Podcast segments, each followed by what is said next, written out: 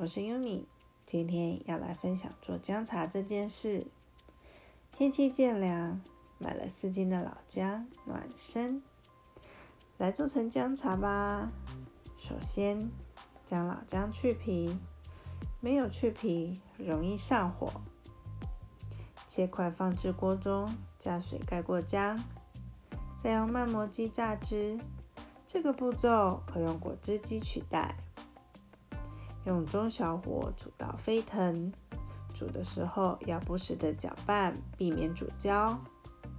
放凉后呢，就可以放在冰箱里面，也可以制作成姜汁冰块。